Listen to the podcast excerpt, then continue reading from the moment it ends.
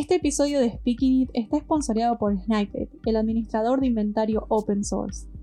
¿Vieron cuando están agregando inventario en una hoja de cálculo y nunca está actualizado? ¿No sabes quién realmente está usando esa licencia de Photoshop o esa compu? Sniped soluciona eso de una manera elegante y funcional. Simplemente agrega tus piezas de equipamiento al programa y Sniped se encargará de reportarte qué está sucediendo, contando con la seguridad de que al final del día la información va a ser precisa. ¿Sacaron la compu del depósito? ¿Quién la sacó? ¿Se devolvió? Todas esas cosas las maneja Sniped con una interfaz simple y ordenada. Y si quieres correr tu propia versión de Sniped en tu servidor, es gratis. Entra a snipedapp.com y decile chao a las hojas de cálculo.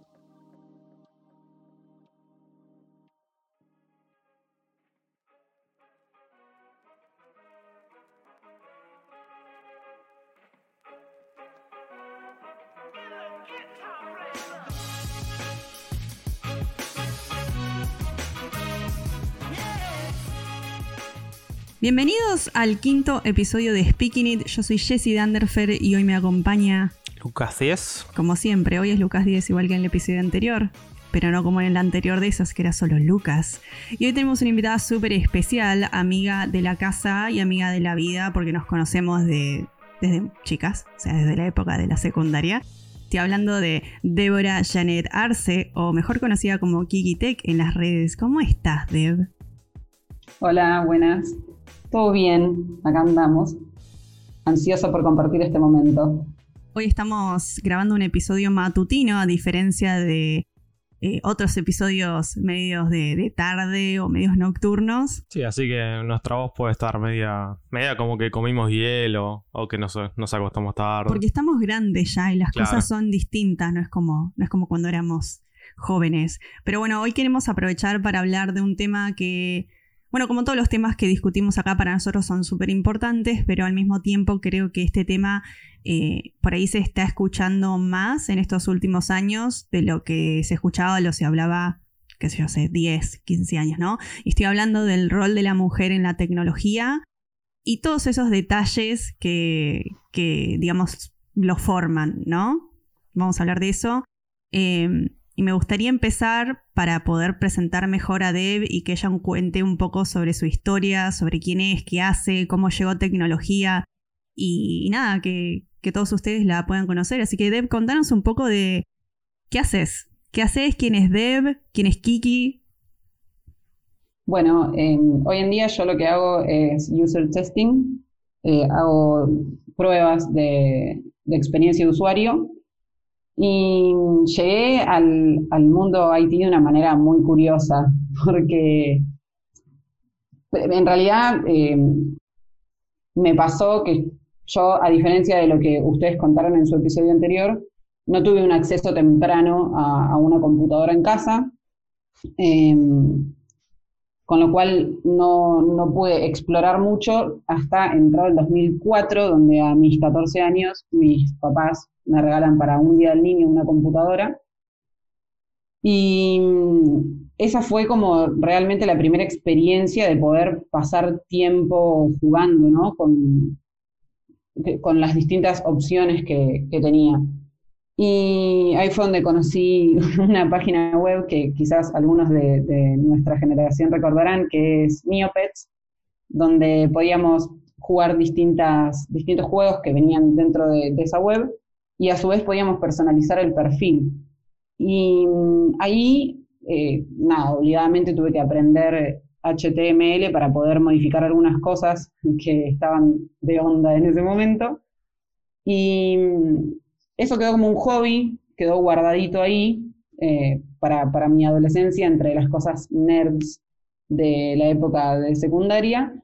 Y bueno, después cuestiones de la vida fui por distintos lugares hasta que em, terminé trabajando en una fábrica textil, porque es así, era obrera textil, manejaba una bordadora industrial y lo loco fue que eh, mientras trabajaba en, esta, manejando esta bordadora industrial, quedó embarazada de mi, mi segundo eh, hijo, así que eh, tenía una licencia porque el embarazo era de riesgo y un día mi, pareja me encuentra eh, lo que se dice tirando unas líneas de código.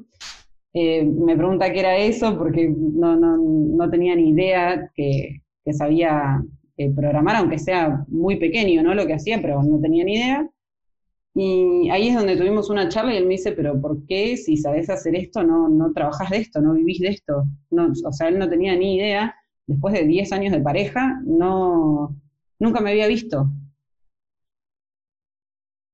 Y bueno, igual todo esto que nos estás contando, me estoy acordando del episodio anterior cuando hablábamos de que mm, eh, nosotros por ahí, eh, nos, bueno, tuvimos exposición a la tecnología desde temprana edad por una razón u otra.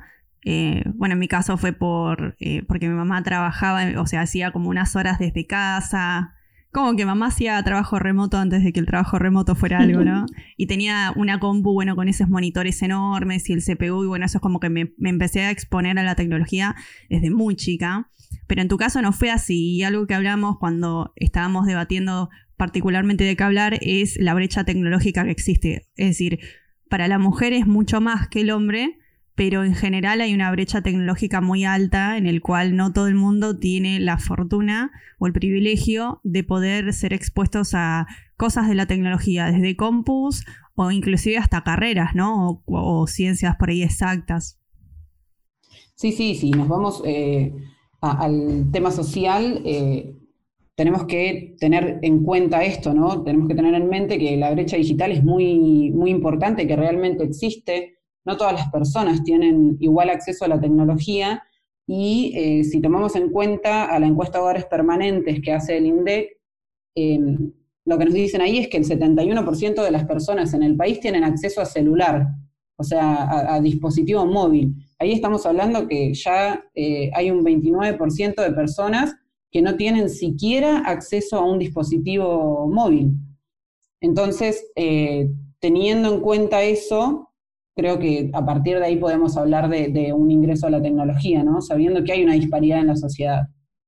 Sí, sí, para agregar ese tema, em, se nota mucho estando dentro del ámbito de tecnología de que a veces eh, podemos tener una forma de hablar o una forma de encargar las cosas que es bastante encerrada, por así decirlo. O sea, no teniendo en cuenta varias cosas, ¿no? Por ejemplo, para un ejemplo en desarrollo super pago, em, que la aplicación sea muy pesada que, por ejemplo, no se pueda eh, acceder en un dispositivo móvil, ¿no?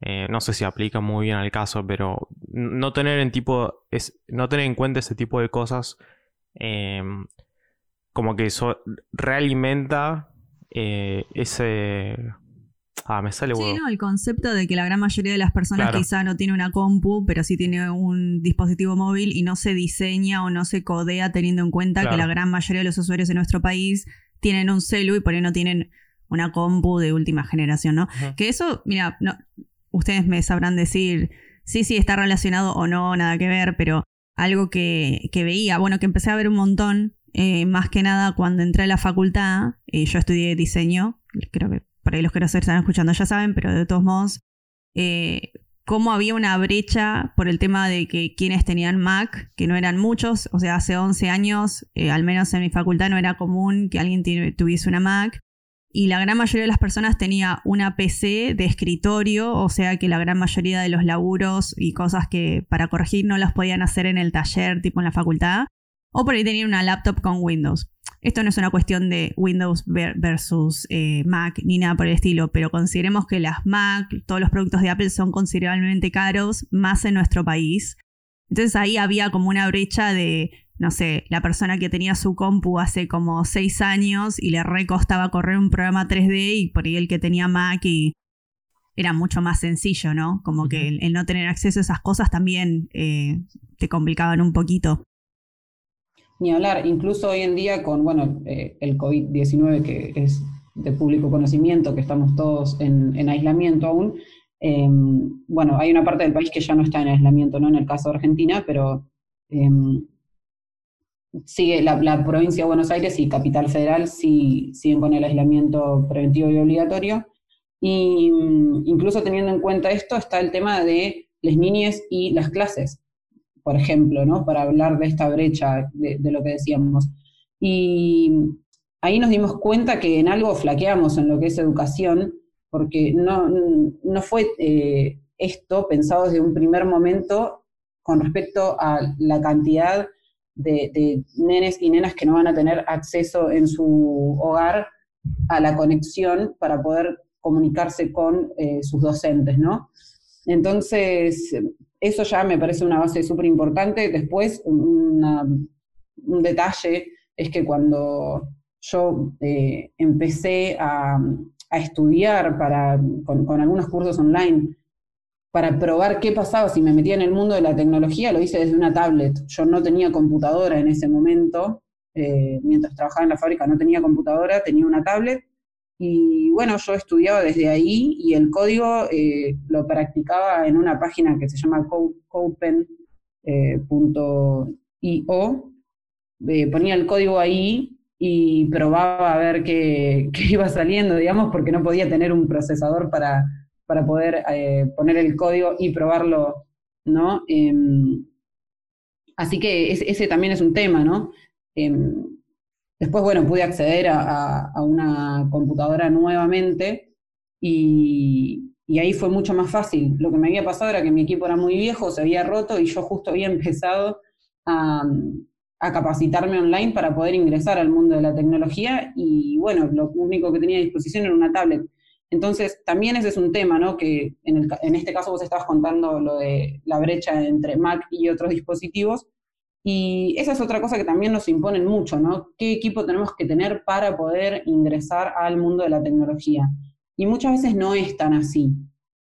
No digo que no tengas que tener un buen equipo porque llegado un momento necesitas ciertos requerimientos, pero mm, la realidad es que para insertarte en el mundo de la tecnología no necesitas tener una supercomputadora.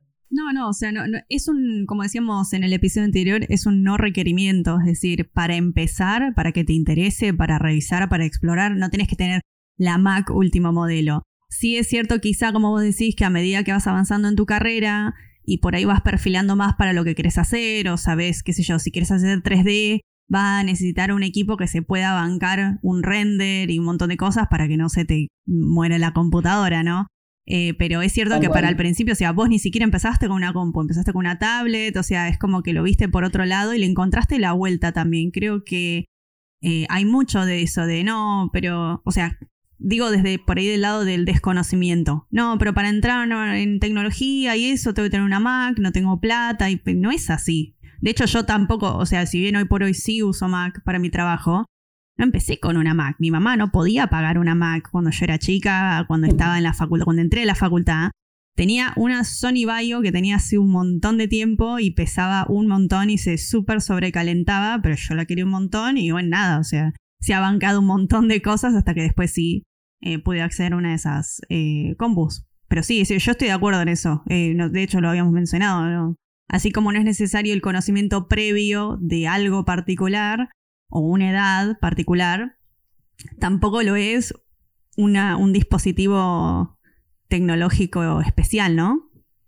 Por supuesto, y ya que hablaste de la edad, bueno, personalmente yo mm, nunca había pensado esta cuestión de poder estar del lado del código, ¿no? Por decirlo de alguna forma. Y eso se me dio recién a los 28 años y, esto para justamente resaltar lo que decías, no, no es necesario eh, salir del secundario y entrar a una carrera eh, tecnológica para, poder después trabajar en esto. No necesitas salir del secundario, estudiar ingeniería y después eh, poder trabajar en, en, el sector de la tecnología, ¿no?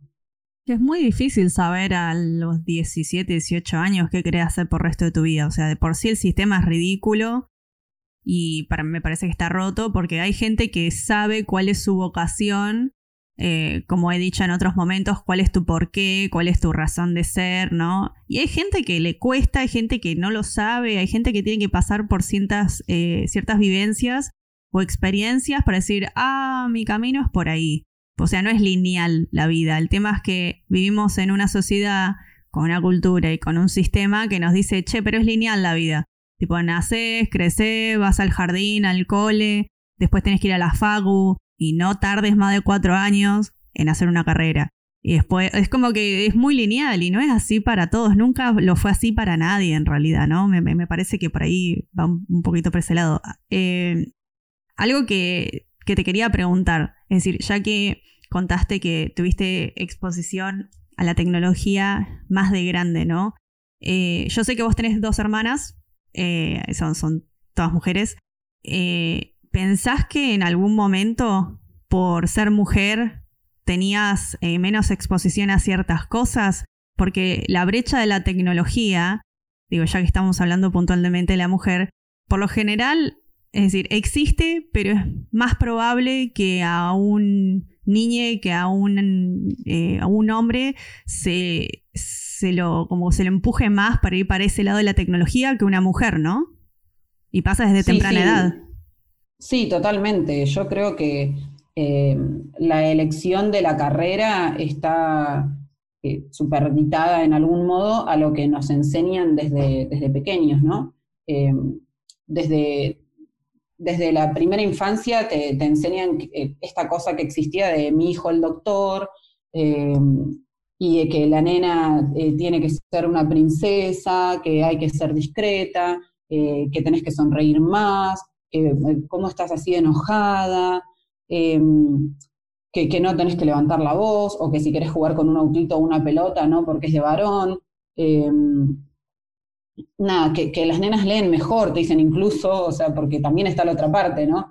Eh, por ahí tenés un, hijo varón y te dicen, ay no, pero las nenas aprenden a leer más rápido o hablan más rápido. Sí, me han dicho esa pelotudez varias veces. Perdón, yo creo que es una pelotudez. Es que existe, e, existe en la sociedad esta cuestión que hace a la decisión que, una pueda llegar a tomar cuando, cuando termina el colegio y tiene que decidir, también esto es cuestionable lo que decías, ¿no? De terminar el colegio y tener que decir qué quieres hacer el resto de tu vida. Em, pero bueno, ahí empieza el camino de exploración donde una rompe con ciertos moldes que, le van enseñando en la vida. En mi caso particular me pasó que, em, como decía, somos tres mujeres, eh, siempre nos alentaron mucho a hacer lo que quisiéramos. Em, mi papá nos ha enseñado a utilizar herramientas de todo tipo. Así es que mi hermana en un primer momento eh, decide estudiar arquitectura, de arquitectura se pasa a, una carrera en mantenimiento de máquinas industriales y termina decidiendo que le gustaba muchísimo esa carrera, deja arquitectura y em, se recibe de técnica superior en mantenimiento de máquinas industriales. Y lo que le pasó fue que no podía aplicar a ningún trabajo. Sí, te iba a decir si, si te parecía compartir esa historia porque me parece que tiene mucho que ver con lo que estamos hablando. No, no podía aplicar a ningún trabajo porque en todas pedían hombres. Y, ella perfectamente podía eh, montarte el plan de empresa que quisieras con respecto a todos los requerimientos técnicos. Eh, en, sus estudios aprendió un montón de cosas, desde, no sé, tipos de soldadura hasta cómo, cómo hacer una instalación eléctrica, por decírtelo, ¿no? Eh, obviamente ella le tocaría en ese caso hacer todo lo que es planos y no tiene por qué estar soldando, ¿no? Pero en el caso de que tuviese que hacerlo, sabía cómo, podía. Y, lo que le pasó fue eso. Y bueno, hoy en día no, está viviendo acá en el país eh, por estas razones, ¿no? Sí, es que puntualmente me acuerdo que le habían dicho que no le podían dar el trabajo porque ella era mujer, y por ahí voy a parafrasear, pero le habían dicho porque iba a distraer, ¿no? A los otros trabajadores. Es ridículo. Sí, sí, sí. Eh, eso es una cosa que se ve mucho también, ¿no? El hecho de en esta empresa no tomamos mujeres porque distraen al personal masculino, como si la distracción del personal masculino además recayera en la responsabilidad de la mujer. Claro. claro. No, no voy a decir cuál. Pero se sigue viendo en empresas tecnológicas. Sí, para, es que yo iba justo a tirar un ejemplo. No voy a decir cuál, pero creo que hay un montón de gente que puede poner, viste, los numeritos en fila y sacar la cuenta. Eh, pero una agencia que era local eh, me acuerdo que ahí me dijeron, cuando me fui, porque ya se puso, se había puesto insoportable la situación, yo no me sentía bien, bueno, había un montón de toxicidad, me fui. Y el, señor que estaba a cargo de, de esta agencia dijo, a mí me habían dicho que yo no tenía que contratar mujeres porque traen problemas nada más. Y eso está súper arraigado, está muy arraigada la, eh, la, idea de que contratar a una mujer trae eh, chismerío al equipo, trae distracción, eh, puede quedar embarazada, entonces como puede quedar embarazada, puede que perdamos a, a, esa trabajadora, o, que es una cosa que no sé si a vos, Lucas, te pasa habitualmente cuando buscas trabajo, que te pregunten si tenés hijos. No, ¿Te ah. preguntaron? A mí en, este momento no, pero creo que porque se dieron cuenta por la edad. Eh, creo que más que nada por eso no me preguntaron. Pero sí, sí están esas preguntas de, bueno, ¿en, qué estado civil estás? Y, y de si tenés hijos o no. A mí... Eh... Que, va por, por ese lado, ¿no? ¿no? No sé si decir irónicamente o no, pero sí me pasaba mucho eso de que me pregunten con quién vivís, eh, que, me parece súper personal y no sé si tan necesario para una primera instancia para aplicar un trabajo. ¿no? Es como cuando... Que, está mal, de hecho, cuando te preguntan cuánto ganabas en tu trabajo interior. Eso ah, eh, no es de interés de nadie, salvo el mío y de la persona que me contrató antes, ¿no? Y me han preguntado más que nada, ¿sabes qué? En agencias de recursos humanos, quizá, eh, donde por ahí te hacen un par de preguntas más personales que igual me parecen súper invasivas y poco relevantes para mi performance en el laburo, ¿no? Pero después, como en los últimos años, igual que yo creo que he aplicado más eh, de forma internacional, ¿no? De forma más remota que otra cosa, nunca me han preguntado si estaba casada, si tenía hijos, con quién vivía, como que eso era irrelevante a la hora de ver si yo tenía o no tenía las habilidades para, para laburar en dicho puesto, ¿no? ¿A vos te ha pasado eh, tanto buscando laburo en tecnología como en general? Porque si bien estamos hablando del, rol de la mujer en tecnología, convengamos que hay un montón de cosas que no son de tecnología, pero de todos modos están como absorbidas, ¿no? Por esta empresa, ¿no? Cosas culturales y demás. ¿Te ha pasado que te pregunten esas cosas que son personales? Sí, sí, absolutamente. Por eso, por eso lo traía al tema, porque me ha pasado charlarlo con, amigos varones que me dicen, no, a mí nunca me preguntaron si tenía hijos.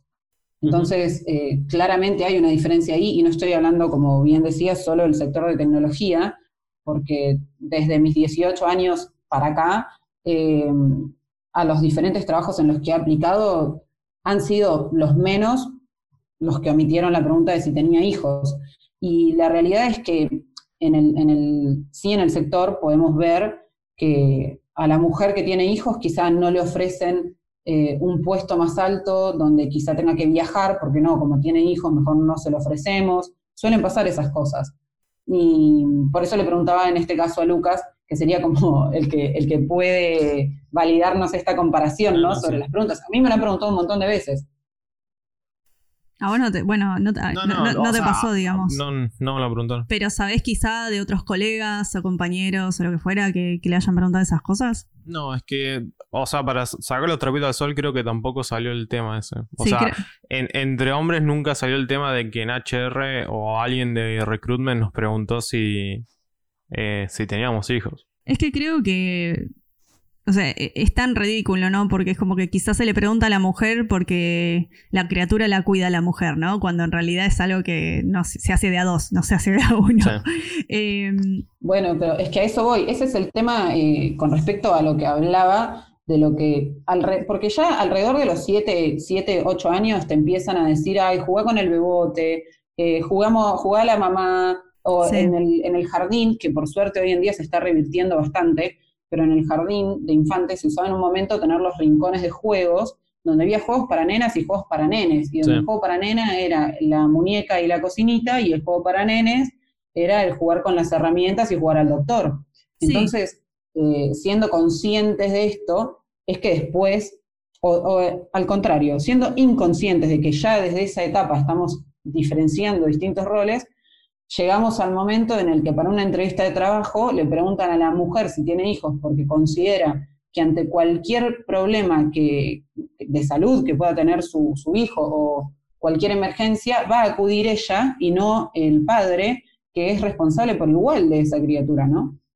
Sí, tal cual. Y encima, eh, creo que las cosas han mejorado muy poquito, ¿no? Como que veo, por ejemplo, eh, no, es tan abayazador el hecho de que, eh, viste, el rosa sea para las nenas, el azul para los nenes y que la juguetería sea increíblemente súper dividida, ¿no?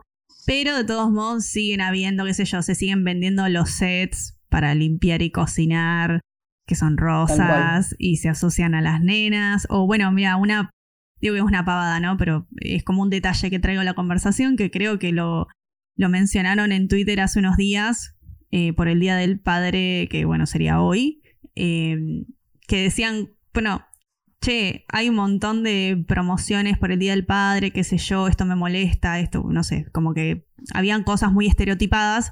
Y yo dije, no entiendo por qué para el Día del Padre se ofrecen regalos, por ejemplo, en la parte gastronómica, que son picadas y cerveza, pero para la mamá hay que regalar una torta.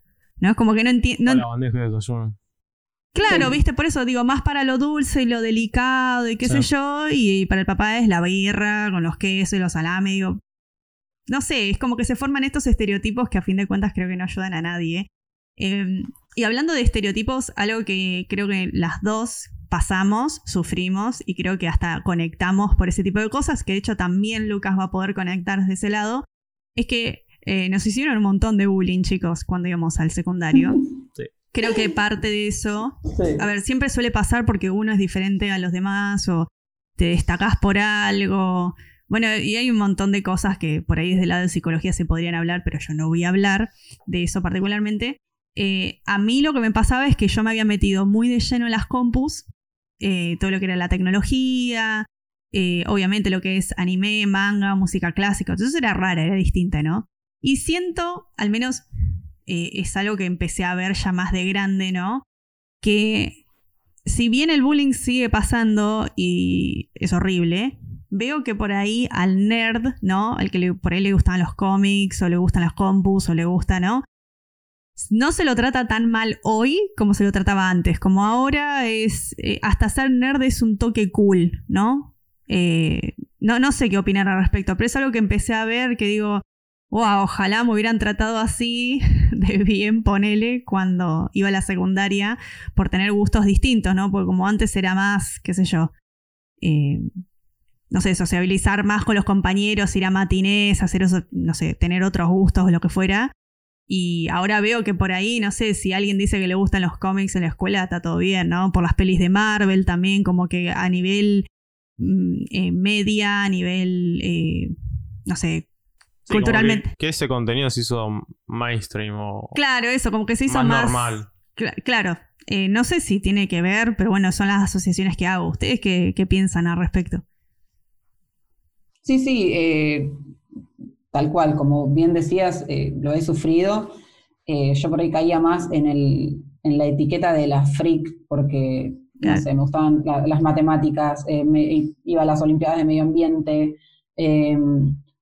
no sé, ya te digo, eh, recién ahí empecé como a, descubrir un poco más el tema de las computadoras, pero mm, sí me pasaba esto, ¿no? Que era como, como estar fuera de onda, porque te gustaban más las cosas eh, que tenían que ver con, leer, con la filosofía. En, el secundario leí un montón de, de libros que un profe de filosofía que teníamos nos traía y ya era como raro que estuviera leyendo, entonces existe un montón, al menos a mí me tocó vivir esa parte donde existía un montón la, separación del grupo porque, porque sos distinta, porque te interesan otras cosas, y em, sí, completamente de, acuerdo. Eh, se, se recontrasentía, vos eh, podías sentir que se estaban riendo de vos en un recreo porque, no sé, en lugar de estar eh, hablando de, lo, de, cualquier cosa con el resto, estabas leyendo algo o, no sé, eh, anotándote para, para, una olimpiada. Sí, no estabas hablando de, viste, lo, qué sé yo, del programa de chimento de turno de la noche anterior, eh, qué sé yo, Gran Hermano era súper popular en la época que nosotros hacíamos al colegio, eh, y estabas por ahí más enfocado en otro. siento que con respecto a eso, si bien había como una especie de segregación, ¿no? De la gente, eh, o una división de la gente que por ahí tenía actividades distintas o gustos distintos, era peor para la mujer, ¿no? Porque una cosa era que fueras un nerd y que no sé, te gustaran leer cómics o leer libros o estar en un club de lectura, en un club de música y que no te gustara jugar el fútbol o los deportes o cosas de macho, ponele, ¿no? Pero era peor para la mujer que no tenía interés, ponele, en los vestidos, en el maquillaje, en ir al matiné, que qué sé yo. No, era, creo que era peor para la mujer. Yo al menos lo, percibía así. No sé qué, qué opinión tienen al respecto. Sí, yo fui eh, para, para, remontar a la historia de, de Lucas. Lucas Díaz a veces. Em, yo fui a un colegio de hombres que en un momento fue, eh, fue transicionando a, a poder aceptar mujeres también. Eh, fue, una escuela técnica. Em, y en la carrera de tecnología, como vamos a hablar ahora más adelante, no, no había tantas mujeres, ¿no? Por una cuestión de. o, de que no, no, se podían ver, o, porque la crianza no, no las eh, alentó a seguir una carrera en tecnología, pero, pero bueno, em, empezó a haber más chicas en, el colegio, ¿no? Eh, y lo que se podía ver e, e, era esto que hablaban, de que como eran mujeres que no les interesaban las cosas, entre comillas, normales de mujeres, la dejaban de lado o no interactuaban tanto o el trato era diferente.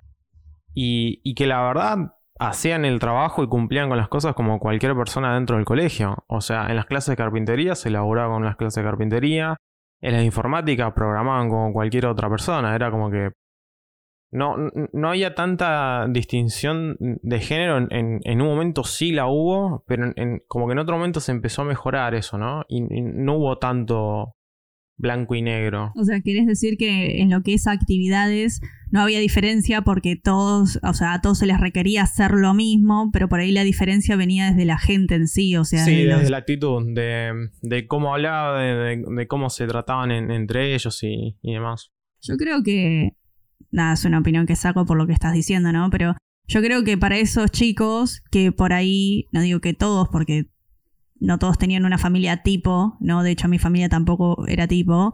Eh, pero digo, si sí tenías la familia tipo donde tu mamá estaba en tu casa haciendo de comer y lavando y, o sea, si era una ama de casa y ya está, quizá para esos chicos, porque digo que todavía están en crecimiento, están desarrollando ideas, opiniones y demás, ver por ahí a una chica querer hacer algo distinto de lo que hacía su mamá, por ejemplo, por ahí les chocaba también, ¿no? Sí.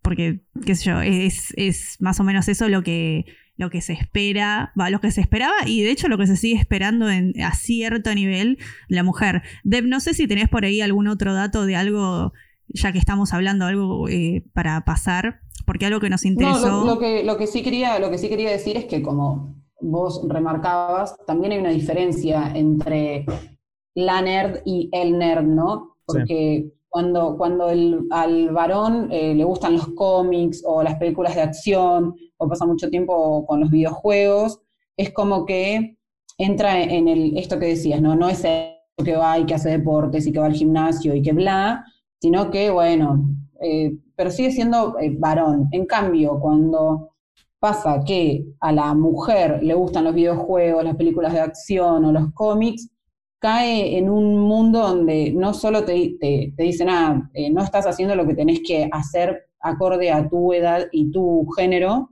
sino eh, que además empieza esta cuestión de que, de, que, las cargadas empiezan a ser porque, ah, sos un macho, eh, no sé, a mí me han llegado a decir cosas tremendas, como que me ponían carteles diciendo que era un traba, o sea, sí, hasta, hasta ese punto. Claro, como querer, como querer degradar. O sea, como querer degradar tu condición de mujer por tener intereses distintos, ¿no? Lo cual es, una pavada. ¿Por, por qué hacer eso? Claro, total, totalmente. O sea, lo, que hace es que pases, que transites la escuela secundaria de una forma horrible, nada más. Pero, em, digo, qué, qué loca esta diferencia en la que el varón que, eh, como decía, le gustan todas estas cuestiones, eh, no es un macho y la mujer a la que le gustan todo ese tipo de cosas es un macho. Es como muy fuerte la diferencia. Lo es, y lo peor es que todo ese tipo de actitudes, sobre todo ya que estamos por ahí mencionando el secundario, y de hecho actitudes así eh, se ven desde muy chicos, o sea, ya en el jardín podés ver ciertas actitudes no aprenden solos, o sea, las criaturas no aprenden solas y si tratan así a sus pares y si dicen esas cosas, es porque, o sea, lo aprenden en casa. O sea, lo lamento mucho, pero si sos padre y no sos responsable, digamos, de las actitudes que, que tu hijo, tu hija o tu hija copia, porque es así, son esponjas que absorben y copian, es decir, muchas veces pasaba inclusive no por porque a mí se me ocurra, pero lo veía por ahí en mi mamá cuando eh, iba al colegio. Eh, yo en un momento, bueno, antes de conocer a, a, Deb, yo iba a otro colegio, iba a uno privado, después de ir toda mi vida a uno público.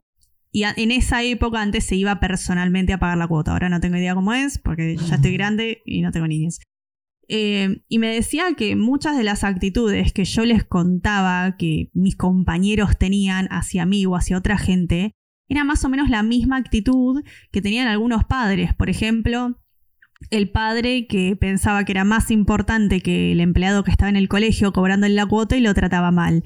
Entonces yo pienso, si tu pibe ve eso en casa, o sea, y vos lo haces, ¿qué lo detiene al pibe de tratar igual a un profesor, eh, a un preceptor, a un compañero, no? Como que... Obviamente los chicos que me decían traba en el colegio, o sea, usaban la identidad traba como un insulto porque escuchaban en la casa que ser traba es algo malo, cuando en realidad es otra identidad más y ya, o sea, hasta ese punto vamos, ¿no? Y también eh, no nos olvidemos de lo que es... Eh, lo que es, ay, me sale en inglés, lo que es media, o sea, lo que es la tele. Eh, bueno, en ese momento, cuando éramos, o sea, 15 años atrás, ponele internet era muchísimo, era más diferente de lo que es ahora, ¿no? Era completamente distinto. no quiero decir ni que mejor ni peor, simplemente era distinto. Y lo que más pisaba fuerte por ahí eran un montón de programas de índole súper dudosa, ¿no? Eh, como por ejemplo Gran Hermano y otros, eh, donde no había como un freno a la violencia que se ejercía, tanto verbal y hasta a veces hasta física, más que nada a la mujer. Es decir, no quiero, que, no quiero decir que ahora no existe, solamente que ahora quizá la gente que está en esa posición de fama o de poder se cuida, ¿no? Entre comillas, un poco más. Y de ahí también se absorbían esas cosas, ¿no? No solamente de tu casa, sino que si en tu casa miraban esa porquería, la ibas a adoptar y después la ibas a aplicar a tu día a día, ¿no? Tal cual, porque en la televisión te vendían el modelo de la mujer objeto y no de la mujer sujeto. Y algo que, habíamos tocado en su momento, eh, pero ya que, ya que pasamos por todo el tema de la secundaria, ¿no? Y decíamos, bueno, muchos de nosotros tuvimos este como planteo de, o esta pregunta de, ay, ¿qué quieres ser cuando seas grande? O cuando termines la secundaria, ¿qué carrera vas a elegir? Porque no es que era, ¿y qué te gustaría hacer o de qué te gustaría trabajar? ¿Qué carrera? O sea, ya estaban asumiendo que tenías que ir a la, a la FACU. Y algo que yo veía en nuestro, bueno, en la escuela, en nuestro curso, es que había un montón de pibes estresados eh, porque al mismo tiempo, por ejemplo, que tenían matemática, la asignatura normal que tenemos todos, también tenían como una especie de curso intensivo aparte porque estaban haciendo el ingreso a la facultad. Es decir, no podían terminar de tener como eh, una adolescencia normal en la secundaria porque a mediados de año o antes de ese último año ya tenían que estar pensando en su vida adulta, ponele de como universitarios, como próximos universitarios. Em, y con esto quiero hablar un tema, eh, un poquito del tema del ingreso a la industria, ¿no? Porque hay un par de, bueno, un par, hay bastantes cosas para hablar del tema del, del ingreso a la industria por parte de la mujer, ¿no? Está el tema del techo de cristal, hay un montón de, de cosas por ahí para tocar. Sí, sí, eh, por supuesto. Em, muchas veces pasa que desde recursos humanos te dicen, bueno, sí, es que nosotros, eh, nosotros abrimos búsquedas, no sé, te ponen arquitecto en lugar de arquitecta para, para algún tipo de desarrollo, ¿no? Y te dicen, es que lo hacemos así porque la realidad es que no hay muchas mujeres que apliquen. Y digo, más allá de la exclusión y desde hacer, desde el lenguaje mostrar que no hay tantas mujeres y directamente decir, bueno, ya fue, no hay mujeres, entonces la, búsqueda va a ir orientada hacia varones, em, pasa que esto no es que las mujeres no eligen la carrera eh, en ciencia o en tecnología. Esto sería más bien una consecuencia de la crianza, ¿no? Es lo que yo contaba recién a los 28 años, me di cuenta que podía estar del lado del código y no hacerlo como un hobby, que podía ser un trabajo real. Incluso eh, militando el feminismo desde el 2007, no, no había caído en cuenta en que yo podía ingresar a eso, incluso habiendo hecho un ingreso a ingeniería naval, en el cual fue un lugar donde no me sentí muy cómoda, no tuve una muy buena experiencia y terminé estudiando un profesorado de inglés. O sea, pasé de esto, ¿no? De la carrera de varón a la carrera de mujeres. Pasar de, una ingeniería a una docencia. Em, la sociedad te, condiciona un poco para la toma de esa decisión, un poco bastante, de hecho. Y, si vamos como al, dato duro, así, a los números entre el 2010 y el 2016, del 100% de, de personas inscritas para las universidades en todo el territorio nacional, el 33% eran mujeres, mientras que el 67% eran varones. Ahí ya tenés una, una brecha muy grande entre el acceso a la educación de nivel superior para la mujer y para el hombre. No están en un 50-50, es un 33-67, es mucho. Es una diferencia enorme. Y, más para más para hoy por hoy, ¿no? Que a uno le gustaría pensar que las cosas están muchísimo mejor que antes y puede que haya alguna que otra mejora, pero esos números nos están diciendo que estamos lejos de poder conseguir igualdad, ¿no? De igualdad de, de tener acceso a educación superior o otras oportunidades que por lo general siempre han sido para, hombres. Y de hecho, lo que estabas diciendo vos del tema de por ahí de las carreras, ¿no? Eh, carreras para mujeres y carreras para hombres. Yo recuerdo, de nuevo, vuelvo al secundario porque en esa época es en el momento donde por ahí se nos forzaba a elegir qué querés hacer por el resto de tu vida.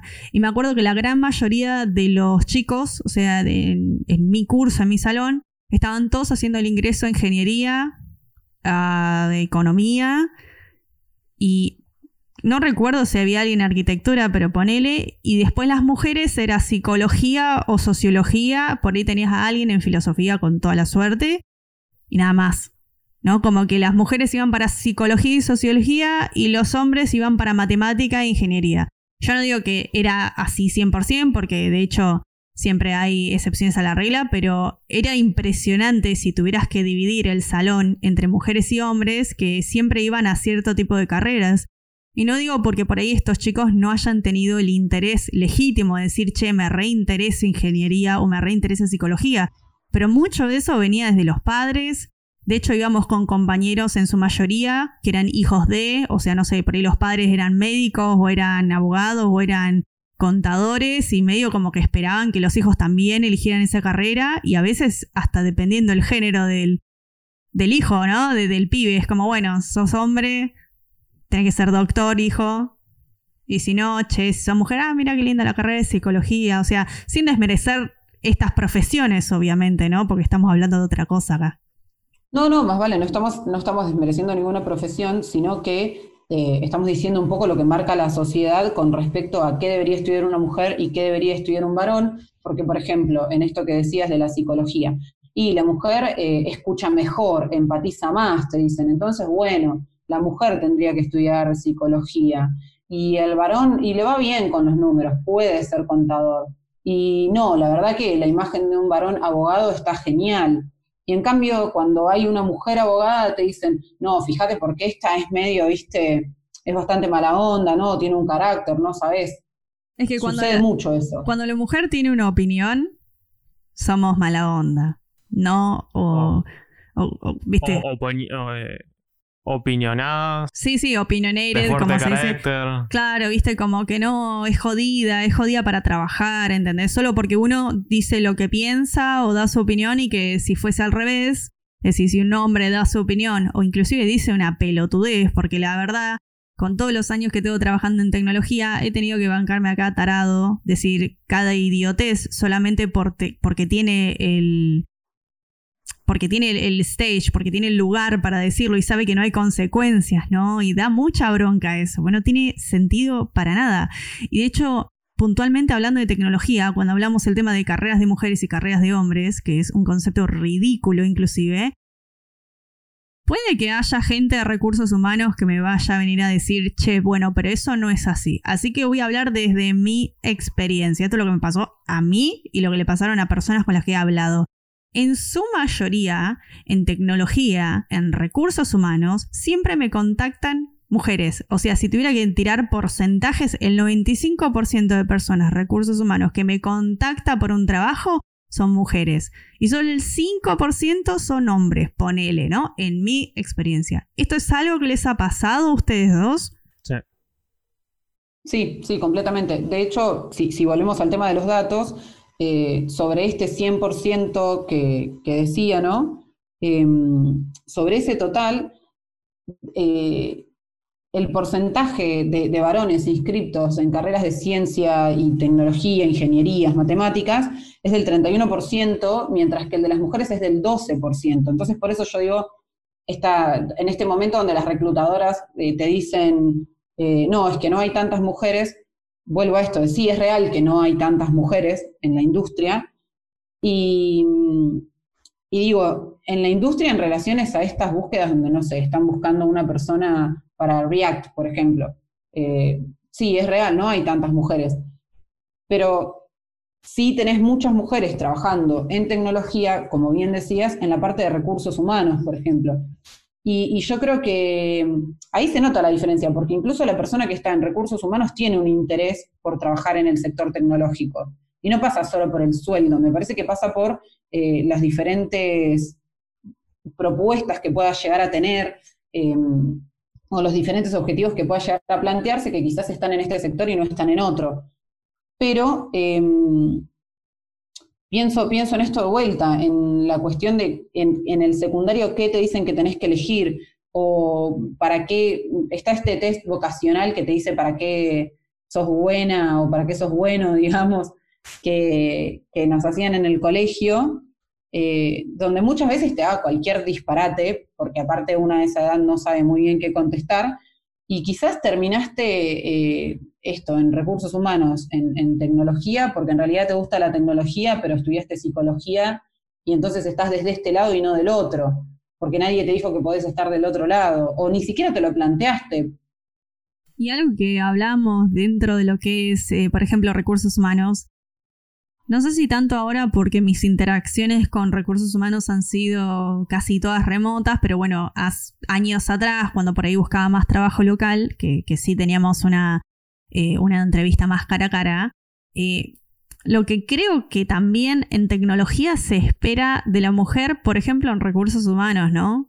Como que se espera que se vista de cierta forma, que siempre esté súper luqueada, o sea, estoy hablando de eh, con generalismos y más que nada por la experiencia que, me tocó vivir o la gente que conocí. No digo que todo el mundo esté maquillado y peinado on point todo el tiempo, pero se ve que se espera más eso de una mujer, ¿no? Recursos humanos que tiene que dar una muy buena presencia a punto de, de no sé si, si no te maquillas ese día, ¿qué te pasó? ¿No? Eh, a diferencia de por ahí su, su contraparte masculina, ¿no? Es algo que es como algo que, un detalle que, que hablábamos, creo, cuando hablábamos del tema.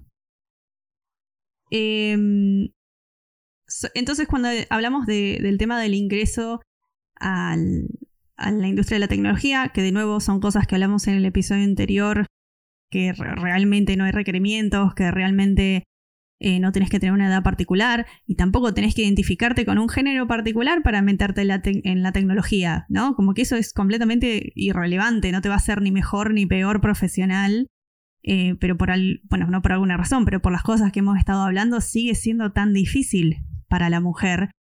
Sin embargo, creo que lo bueno es que las mujeres se están animando a hablar en tecnología. Eh, también hablo de experiencia que en su momento he tenido miedo de hablar o de contar mi experiencia o eh, de públicamente decir me pasó tal o cual cosa o estoy cansada de esto o aquello. Inclusive he tenido como amigos, compañeros masculinos que me han dicho, che, ni se te ocurra publicar tal cosa, porque yo también he escrito eh, artículos en Medium sobre mi experiencia en tecnología o porque me ha habido mal o qué sé yo. Y de che, no, no publiques eso porque no vas a encontrar laburo, ¿no? Y estoy pensando que si fuese al revés, o sea, si yo, o sea, de, identificarme como hombre, probablemente no me hubieran dicho eso, ¿no? Digo que qué jodido ese tema de, de no poder hablar, de no, de no poder decir lo que uno piensa siendo mujer por miedo a la repercusión de no conseguir laburo o de que te, no sé, de que te cancelen, ¿no? Que ahora estamos con el tema de la cultura de la cancelación, ¿no? Bueno, eso no digo que, que es de tecnología solo, pero bueno, puntualmente ya que estamos hablando de esto lo veo bastante. Bueno, pero ahí entramos también en lo que, en lo que se conoce como el bozal de cristal. Hace unos años hablábamos solo del techo de cristal, que era como a, cuál es la máxima posición que puede llegar una mujer en su carrera. Em, y de hecho, si vamos a los datos del CONICET, nos podemos dar cuenta que al momento de ingresar como, como investigadora asistente, las mujeres son más o menos un 60%, pero que cuando se va avanzando en los puestos jerárquicos, al llegar al escalafón superior, son, somos solo el 25%. Em, investigadoras, mujeres en CONICET, llegan solamente un 25% a la, a la jerarquía superior. Y esto tiene que ver un poco con el techo, con lo que hablábamos del techo de cristal, ¿no? Y con lo que decías respecto a qué decir o qué no decir, bueno, ahí empezamos a hablar del bozal de cristal. Y no sé si, si si alguno de ustedes dos tiene alguna experiencia para compartir al respecto, eh, pero es real que suele pasar que si una mujer plantea una situación en el equipo de trabajo, eh, no, no, se la escucha o no se la toma de la misma manera que si un compañero varón plantea la misma, la misma situación, ¿no? Yo tengo miles de... Sí, sí totalmente, o sea, yo también tengo, tengo esas. Eh, más, que nada la parte de no, tomarlo en serio o no considerarlo o no darle lugar para expresarse. Eh, Pero eso te pasó, o sea, vos percibiendo este tipo de actitudes hacia eh, compañeras de trabajo. Sí, sí, anterior, o, sea, como de testigo, estaría bien de... Sí, o sea, que vos estés viendo o que hayas percibido que, no sé, que una compañera no le dieran el lugar de dar su opinión. Sí, sí, sí. Eh, incluso, incluso pasa, perdón. No, no, sí. No, no, no, siga. Incluso pasa en cuestiones eh, técnicas, puramente técnicas, que quizás si una mujer dice que hay que hacer una corrección respecto a algo, eh, no, no la escuchan, y si viene un varón y dice que hay que hacer esa misma corrección, es completamente validada.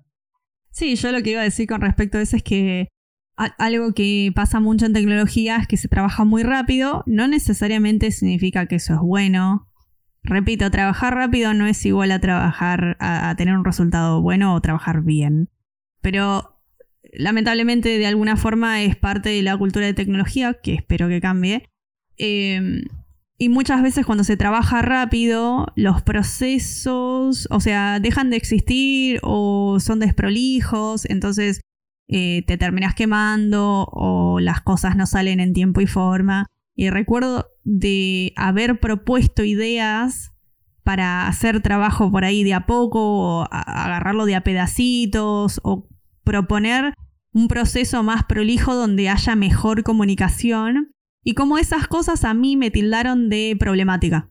Te van a re problemática. Jess es muy problemática para trabajar porque está todo el tiempo quejándose de... Y en realidad no era quejarme, era de ver, che, no llegamos nunca a entregar las cosas.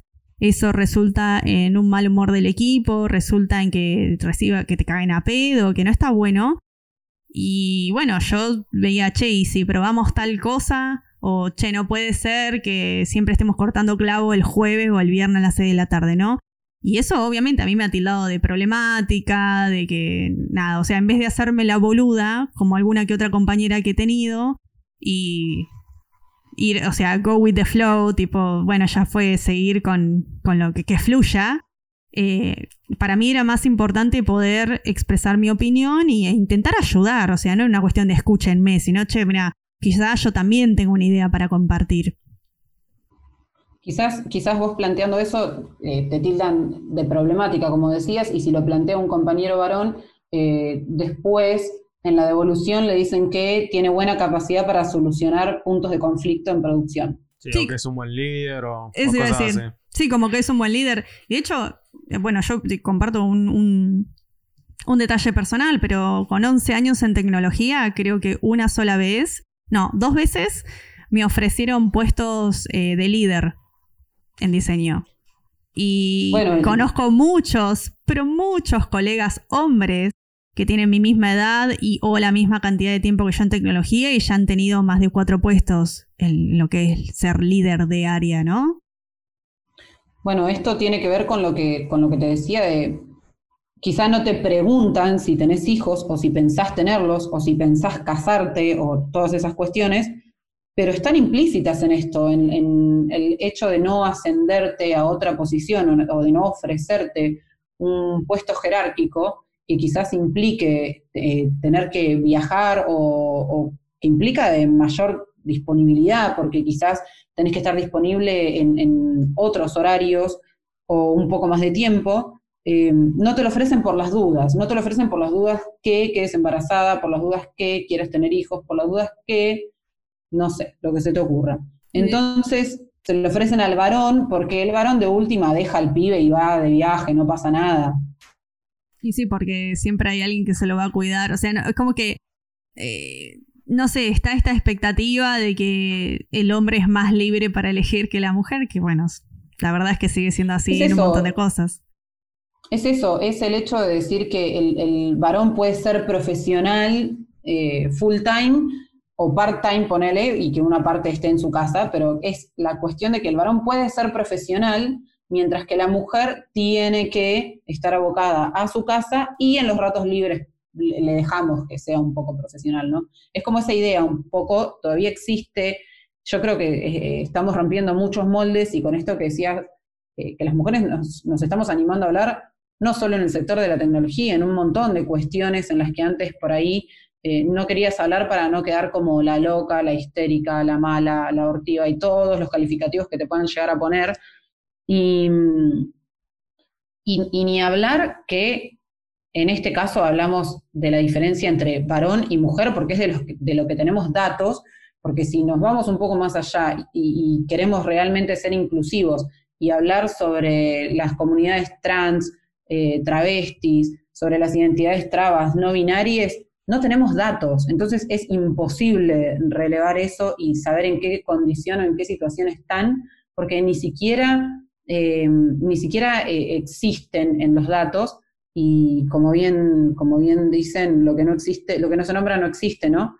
Entonces, hasta que no nombremos estas identidades en todos los datos que tenemos, no vamos a poder saber otro tipo de porcentaje que se puede llegar a dar. Y darle lugar también, me parece, ¿no? Como que eh, siento que, bueno, pasa con, a ver, eh, hombre, mujer, entre eh, gente del colectivo, ¿no? que también trabaja en tecnología, pero también es mucha responsabilidad, creo, ¿no? Esta es una opinión que tengo, de los que ya estamos en la industria, esta o cualquier otra, de darle lugar a estas personas, de darle lugar a las minorías, de darle lugar a la mujer, ¿no? Como que eh, es, también es responsabilidad de, la gente que ya está dentro, porque de afuera también, si uno puede hacer lo que puede hacer, uno puede militar, uno puede intentar educar o ofrecer, ¿no? Explicarle cosas a sus allegados. De afuera es muy difícil cambiar las cosas. Eh, sea una industria, sea una empresa, es muy difícil. Entonces se necesita que gente que está dentro, que goza de alguna posición de poder, o de privilegio le dé lugar a estas personas. Eh, a mí se me hace como algo obvio, como algo que tendría que pasar, pero eh, parece que no es tan obvio porque cuesta un montón. Si no, obviamente hoy estaríamos hablando de, otra cosa. Y, Totalmente. Y algo que, bueno, vos mencionaste el tema del techo de cristal, o sea, no, no para indagar demasiado un tema de números, porque ninguno de nosotros tres es economista, pero la disparidad de sueldos que hay, porque algo que yo siempre escucho a un montón de gente que por ahí no está en tecnología es, che, pero se gana re bien en tecnología. Y la verdad es que en comparación a otras industrias, otros laburos, es posible, sí, depende de un montón de variables, que puedas ganar mucho mejor que, trabajando en otra industria. Ahora, la diferencia de sueldos entre mujer y hombre por hacer exactamente el mismo laburo, al margen de que eh, podemos tener habilidades blandas distintas, ¿no? Eh, dos ingenieros o dos diseñadores van a estar trabajando con un equipo o estando sentados con una compu. Es decir, no hay mucha diferencia en lo que se va a hacer a fin de cuentas.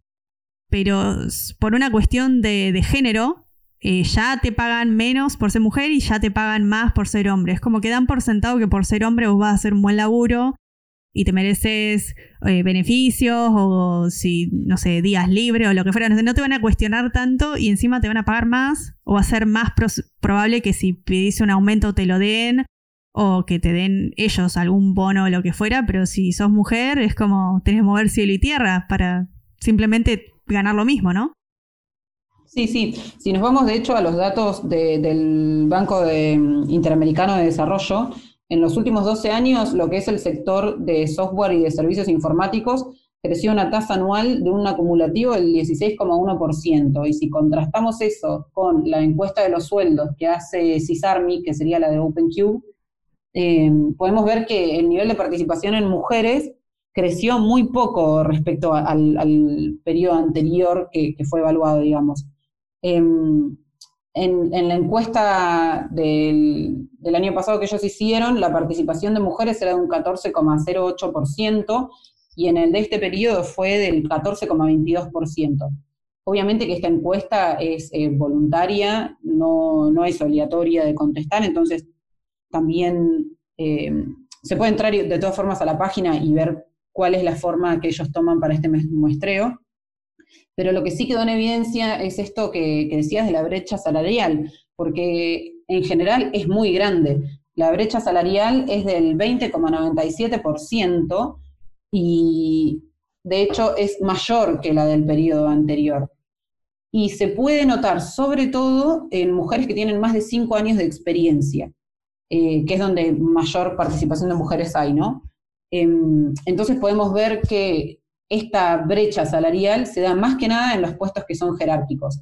Con esto, ¿qué quiero decir? Que quizá eh, todos entramos al sistema como de la misma forma, eh, entramos como un trainee, ganamos lo mismo, más o menos lo mismo, pero a medida que queremos ir escalando, el varón, eh, al varón le aumentan más el sueldo que lo que se lo aumentan a las mujeres. Y lo que pasa es que no tenemos un registro de sueldos abiertos, por ejemplo. Las empresas no tienen sus sueldos abiertos. Entonces no tenemos forma de saber cuánto le están pagando en realidad a nuestro compañero varón. Sí me acuerdo una experiencia em, en una empresa que se hizo, donde lo que hicieron fue em, publicar los promedios de los sueldos. Y lo loco era que si vos ganás menos que ese promedio, quiere decir que hay alguien que está ganando mucho más que ese promedio, ¿no? Eh, siempre hablando de, los mismos seniorities, que eso es un tema aparte también porque depende mucho de cada empresa eh, dónde te ubiquen. Por ahí a una persona que está hace tres años en la industria, a una empresa lo ubica como trainee y otra te lo ubica como junior.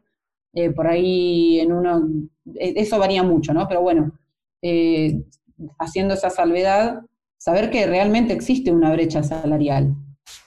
Sí, y además que, bueno, yo me acuerdo que en, una época donde por ahí trabajaba más a nivel local o a nivel país, por ahí, eh, estaba, yo, digo que es una gomada porque decían que iban a hacer eh, lo de los sueldos transparentes y al final quedó en nada. Es decir, me acuerdo de haber estado en empresas o en agencias donde decían, bueno, vamos a empezar a ser transparentes con los sueldos. Y yo ah, bueno, o sea, creo que estaría bueno porque a mí me parecía que o sea, tenía como esta, sin, sin haber hablado con nadie ni nada, ni mucho menos, de tener esta impresión de que por algunas conversaciones casuales tenía compañeros que estaban ganando más que yo y, por ahí eran juniors y yo era, no sé, senior, ¿entendés? Como que no, no, no me... No me hacía clic eso, ¿no? No tenía mucho... Hacía agua por todos lados. Hacía agua por todos lados. Y lo que nunca llegué a entender era cuál era el concepto para estas empresas o agencias de sueldos transparentes, porque nunca hicieron nada, es decir, y tampoco creo que era una cuestión de decir, eh, fulanito con nombre y apellido gana tanta plata, porque ya hasta ahí es, por ahí es un toque, eh, no sé, pienso yo, por ahí es un poco invasivo, pero sí quizá hubiera ayudado a decir, eh, che, bueno, la verdad es que hombre versus mujer en este puesto sí hay una diferencia de sueldo bastante grande, ¿no? O sea, pero nunca hicieron nada. Y la verdad, la cantidad de empresas locales con las que he hablado que me decían, tenemos una escala de sueldos transparentes y yo nunca llegué a ver ni la escala, ni el sueldo, ni la transparencia. Como que no, no, entiendo cuál es el punto de decirlo eh, por ahí para, mm, no sé, para hacer culo, para decir, mira qué inclusivos somos, ¿no? Que y después no hacer nada al respecto, porque eso no sé en qué quedó, la verdad, pero sí era algo que lo ponían como eh, la gente de recursos humanos lo ponía como parte de su speech, ¿no? Ah, tenemos escalas de, salario, sueldo transparente. Eh, ¿Qué significará, no? Eh, si está bien hecho, ¿qué significa eso? Claro, ahora vos fíjate que si la gente de recursos humanos te lo está diciendo como un beneficio, es porque en realidad hay una duda muy grande respecto a eso, ¿no? a mí particularmente me pasa que yo siempre trabajé freelance, entonces no puedo tener esa comparativa dentro de la empresa con un compañero de trabajo, de trabajo que pueda llegar a tener em, en el lugar. Pero sí me pasó cuando estaba eh, haciendo uno de los cursos online, mm, que tanto un compañero como a mí nos habían ofrecido una posibilidad laboral, que era como la primera posibilidad laboral. Em, los dos hicimos eh, estos proyectos que te hacen hacer previos a la contratación, que muchas veces no son pagos, eh, aunque deberían serlo. Y mm, a él le ofrecieron un, sueldo y a mí me ofrecieron otro, mucho menor que el que le habían ofrecido a él. Entonces, los dos nos quedamos como, che, ¿cómo puede ser que a vos te hayan ofrecido esto y a mí me hayan ofrecido esta otra plata por trabajar la misma cantidad de horas para el mismo lugar, en el mismo puesto. Sí, estaba a punto de mencionar eso que decís del tema de, la modalidad freelance, porque imagino que es inclusive más difícil, pienso yo, eh, porque ahí, bueno, uno cuando es independiente es como que vos manejás tu negocio de pie a pa, ¿no? Desde la parte administrativa, de hablar con un cliente, de venderle una idea y también de decir, che, bueno, mi trabajo vale esto y vale esto, ¿no? Y como que siento que ahí también eh, hay una diferencia bastante grande. Yo lo he visto por ahí con otros colegas eh, freelance, ¿no? De por ahí ya tener confianza y poder hablar de estos temas de, che, ¿cuánto cobras por hora? O un proyecto de este tipo, ¿cuánto lo cobras? Y que por ahí te digan precios o números que decís, che, yo llego a ofrecer esto y... O sea, me sacan cagando, el cliente no me contrata más. Siento que a diferencia de una empresa es como quizá más difícil para la mujer independiente inclusive poder cobrar lo que ella cree que su trabajo vale, ¿no? Sí, sí, totalmente. A mí me sorprendió, de hecho, cuando me sucedió esto, porque primero que era la primera experiencia que tenía em, de búsqueda laboral después de haber hecho uno de los, de los cursos, y, me pareció loquísimo que justamente como nos lo habían ofrecido a, nosotros dos, em, estábamos todo el tiempo charlando como, che, te contestaron el mail, sí, me mandaron esto y nos pasábamos capturas de pantalla y todo, porque nada, estábamos los dos muy expectantes de ver si quedaba alguno de los dos, si no quedaba ninguno, si quedábamos los dos o qué pasaba. Y, no, era mucha la diferencia, pero era mucha de verdad, eh, lo cual fue, fue sorprendente porque jamás me, hubiese imaginado que, que podía existir semejante diferencia. O sea, siempre, repito, como militante feminista tenía ya la, o sea, sabía que había una brecha salarial, pero nunca me imaginé que me iban a ofertar algo tan por debajo del sueldo de otra persona que la única diferencia que tenía conmigo era ser varón. Sí, a, eso me, gustaría agregar de que yo veo mucho en redes sociales y más que nada Twitter de hombres que dicen, ah, eso no existe, o son dos o tres casos en tecnología. Eh, y también como lo, están hablando las chicas acá, pasa, y pasa mucho, y no son casos aislados. Y, no, al menos yo siento que de nuestra parte no podemos quedarnos así de tranquilos y decir, ah, bueno, sí, debe ser. Bueno, capaz negoció mal su sueldo. No, acá de hora está diciendo que hicieron el mismo proceso y le ofrecieron notablemente menos. Y eso no, no, puede, seguir pasando, es Como que no. No sé. No, y además que no. de nuevo, no es que son algún par de personas, o ah, seguro que esta está loca, o seguro que esta es problemática, entonces le ofrecieron menos plata, o no, no, no es así. O sea, no. tratemos, por favor, de sacar esas cosas que es como ser un lorito, ¿no? Y repetir lo que se escuchó de otro lado, o porque no te pasó a vos, no quiere decir que no pase, ¿no? Como que debe haber gente que por ahí mal no gana, inclusive para yo este, este discurso de que la disparidad de sueldo no existe, lo he escuchado en mujeres también, ¿entendés? O sea, no es que solamente son los, como hombres malvados que piensan, no, hay mujeres también que piensan que no existe porque no hablan del tema, porque algo que, eh, no sé si lo han escuchado, ¿no? del sueldo no se habla, como que es algo muy personal, no, es como es algo privado, no se habla. Y lamentablemente se tiene que hablar para que podamos llegar a un poco más de equidad en lo que es plata. Pues no podemos ganar menos que. Y aunque fuera al revés estaría mal, ¿no? Eh, no, nada, o sea que quería agregar a eso de, lo que estabas diciendo vos, que, es sorprendente. A mí siempre me choca. No quiero recaer en el que porque una mujer sea mujer yo espero que sea feminista, ¿no?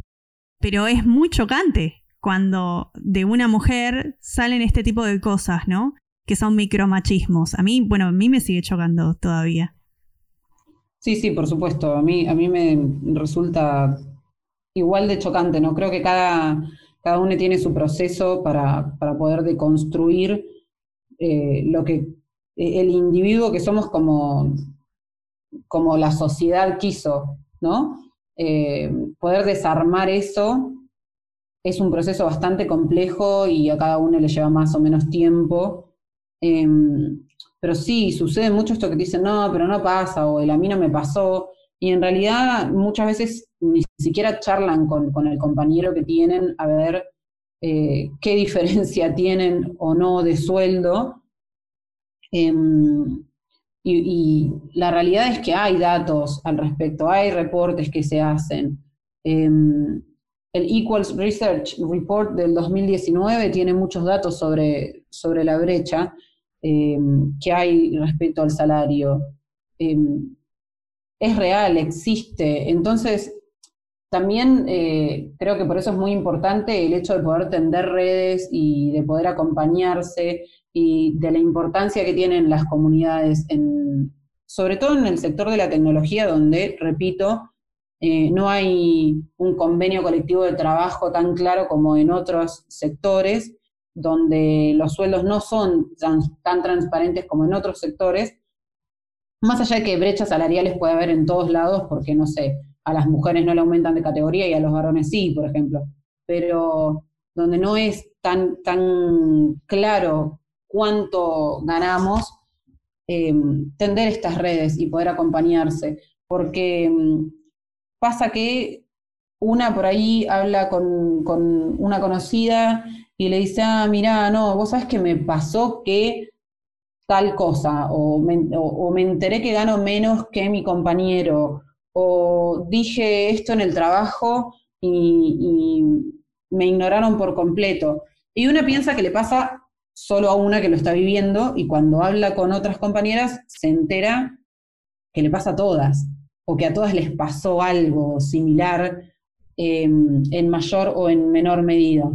Sí, algo que, bueno, vos ya, trajiste el tema, pero iba a ir para ese lado. Eh, me gustaría que nos contaras un poquito sobre tu rol eh, en estas comunidades, cómo te han ayudado, eh, qué pensás que, que agregan, ¿no? ¿Qué valor agregan a la mujer que está en tecnología? Porque por suerte, como bien decías, hoy se puede hablar un poquito más, o hoy nos podemos sentir un poquito más acompañadas que, antes, gracias a estas comunidades, ¿no? Eh, puntualmente estoy hablando por ahí de, comunidades de habla hispana, es, por ahí ya en inglés o a nivel internacional también hay, pero bueno, me, gustaría que, podamos hablar un poquito y darle visibilidad a estas comunidades que son maravillosas, que apoyan tanto a la mujer en tecnología. Sí, por supuesto. A mí el hecho de pertenecer a una comunidad y de ser parte me ayudó muchísimo.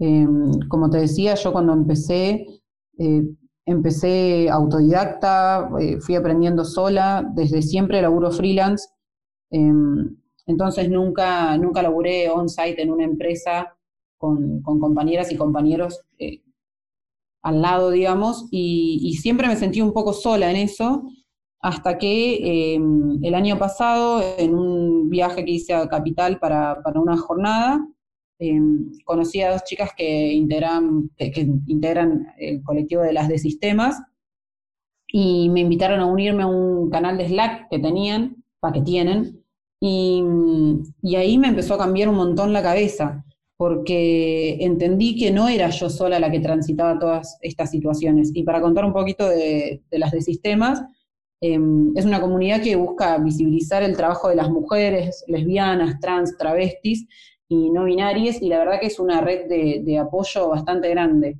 Em, donde la realidad es esta, te sentís, uh, mirá, no soy yo sola, y a la vez em, contagian estas ganas de, de llevarte a hacer. Porque otra cosa que también sucede, eh, sobre todo en el sector de la tecnología, es que, por ejemplo, las conferencias son organizadas en su mayoría por varones, los oradores son en su mayoría varones, y bueno, esto también un poco tiene que ver con el bozal de cristal, ¿no? Que muchas veces no se le da espacio a oradoras mujeres en conferencias de tecnología.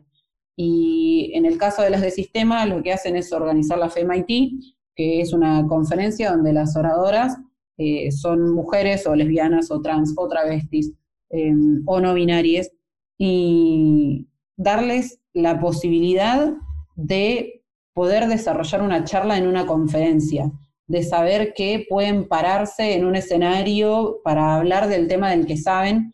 Bueno, en este caso este año va a ser virtual por el tema de público conocimiento, pero mm, esto, ¿no? el hecho de decir, ok, puedo hablar de esto que sé. Y en mi caso particular me impulsó a poder dar charlas de, de yo le digo feminismo en redes, porque es un poco contarle a las, a las usuarias em, cómo, cómo, ser mejores usuarias digitales, ¿no? Cómo proteger sus datos, eh, ya sea desde el uso en el, en el celular hasta qué cosas conviene o no subir a una nube y, son charlas que vengo dando abiertas a todo público, eh, que, la verdad me llenaron un montón y que en su momento no pensé que sería capaz de dar.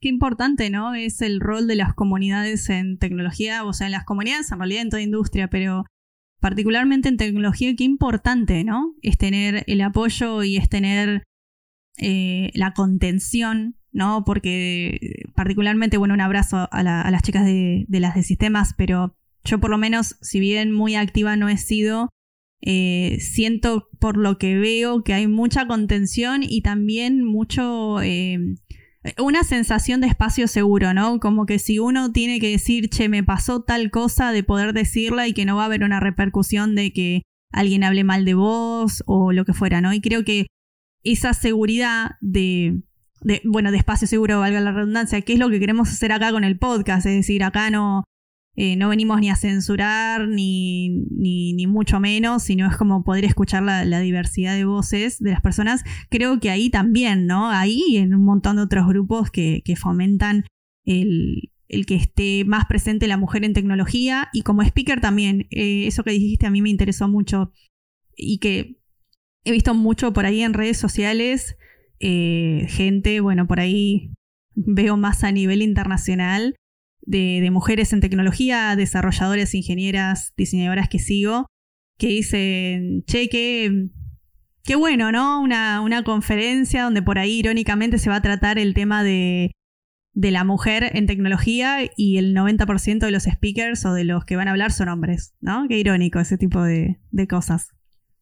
Sí, por supuesto. Y bueno, esto que decía, la característica de la FEMIT de, de llamar a oradoras eh, mujeres o lesbianas o trans o travestis eh, para poder subir ahí como, como speaker, digamos, eh, es genial porque realmente es como decís, por ahí vas a una conferencia y las charlas están todas dadas por varones o son muy, muy pocas las mujeres que hay y, nosotras también podemos dar charlas técnicas y también podemos contar sobre lo que hacemos.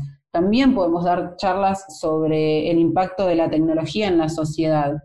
Eh, que en mi caso yo me encargo de esto, ¿no? Un poco. de, dar charlas sobre eh, cómo usamos en la sociedad la tecnología, eh, ¿qué, hacemos con eso, cómo podemos ser mejores como, como usuarios tecnológicos. Entonces, saber que, em, que podés ponerte al frente de eso es genial. Y yo sinceramente esto, si no hubiese sido por el apoyo de la comunidad, no, no me hubiese animado a hacerlo. Porque en mi caso particular yo no estudié una carrera eh, universitaria ligada a la tecnología, de hecho no tengo ningún título universitario porque no terminé la carrera que, estaba estudiando, y, sentía como que un poco no tenía validez lo que yo podía llegar a decir, ¿no? Cuando en realidad eh, no es así.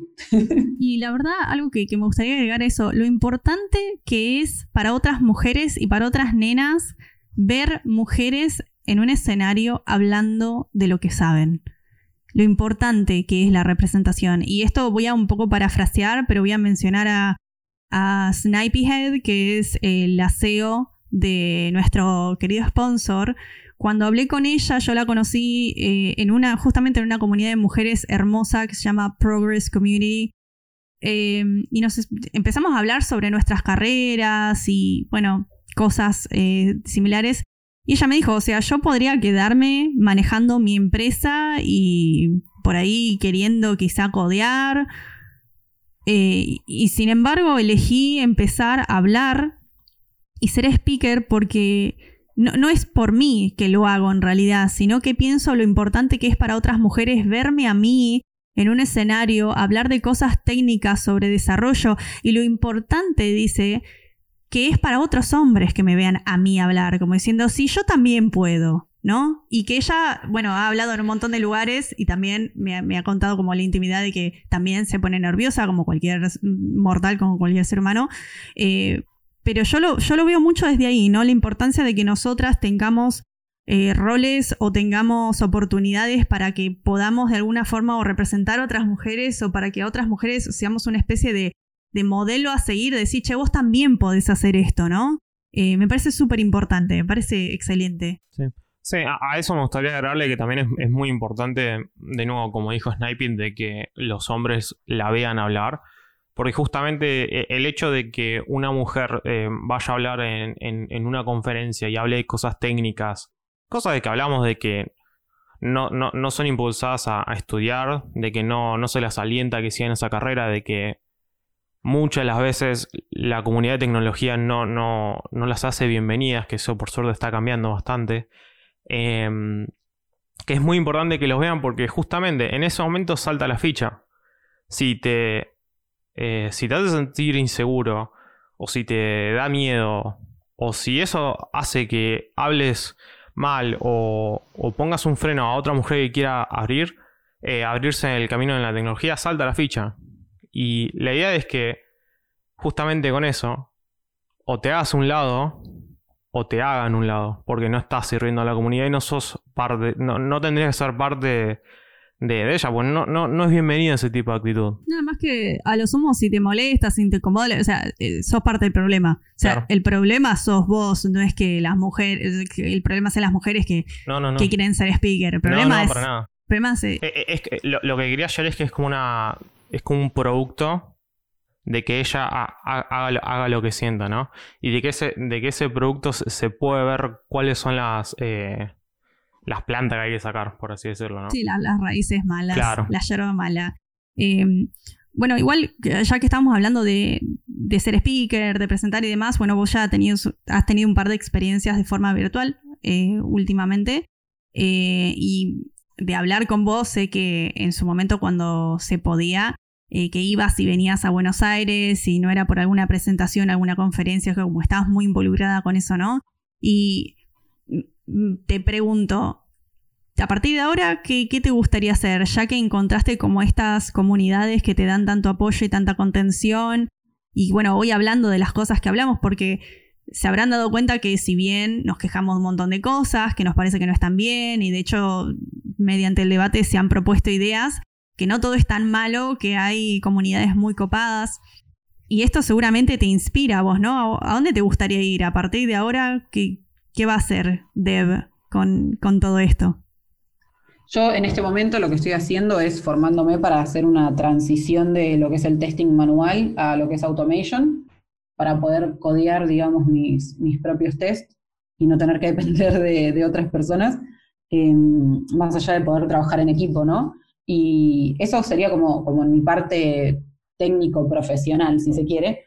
Y después encontré en, esto de poder charlar con la gente, poder eh, compartirles mi experiencia y, de poder contestar dudas que a veces tienen usuarios y usuarias comunes y corrientes, donde por ahí me, mandan un mensajito en mi Instagram que es, está abierto, eh, los DMs, por ahí me mandan una pregunta de, che, eh, ¿qué servicio de mensajería me recomendás usar? O ese tipo de cosas.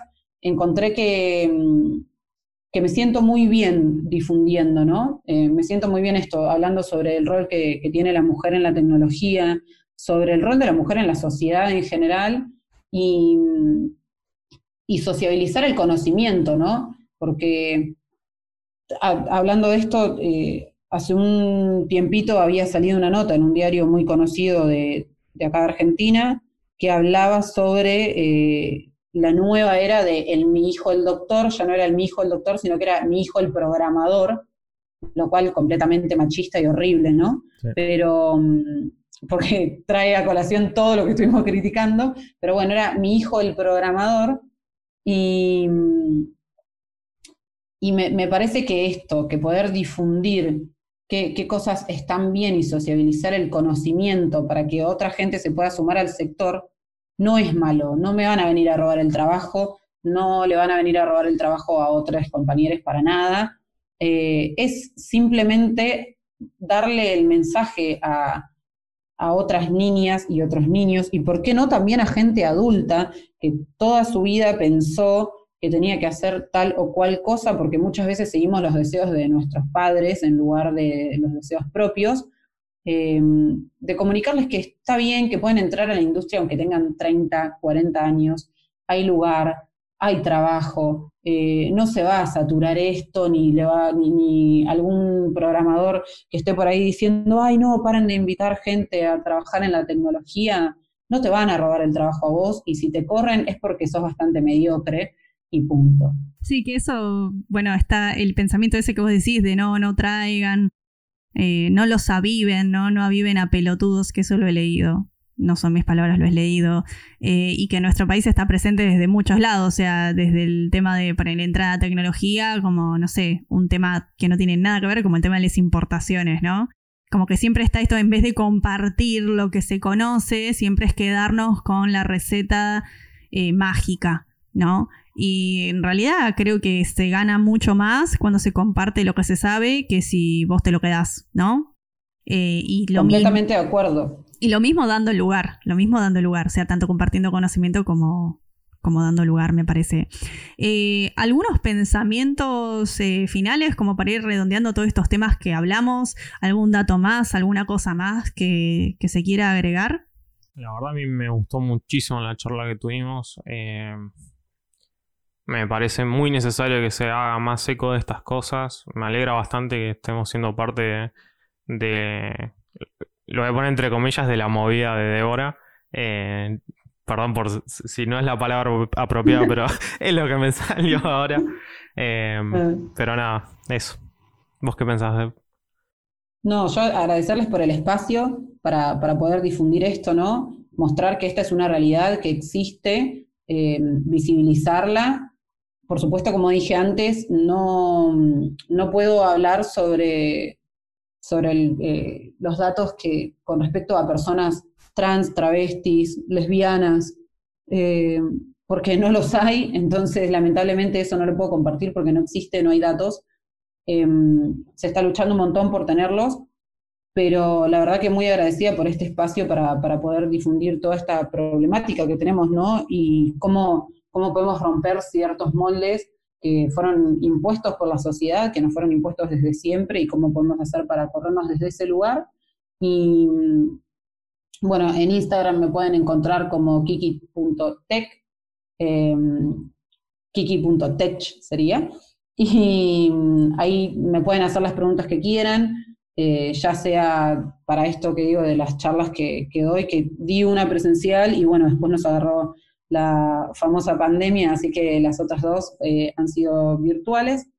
Em, y bueno, la verdad muy agradecida, como les dije. Bueno, yo quería, justo iba a decir el chivo obligatorio que me ganaste de mano. Pero no, ya, ya, la gente está aprendiendo. Pero sí, ya está, ya es como que se ve que ven los patrones de qué pasa al final del episodio, eso está buenísimo.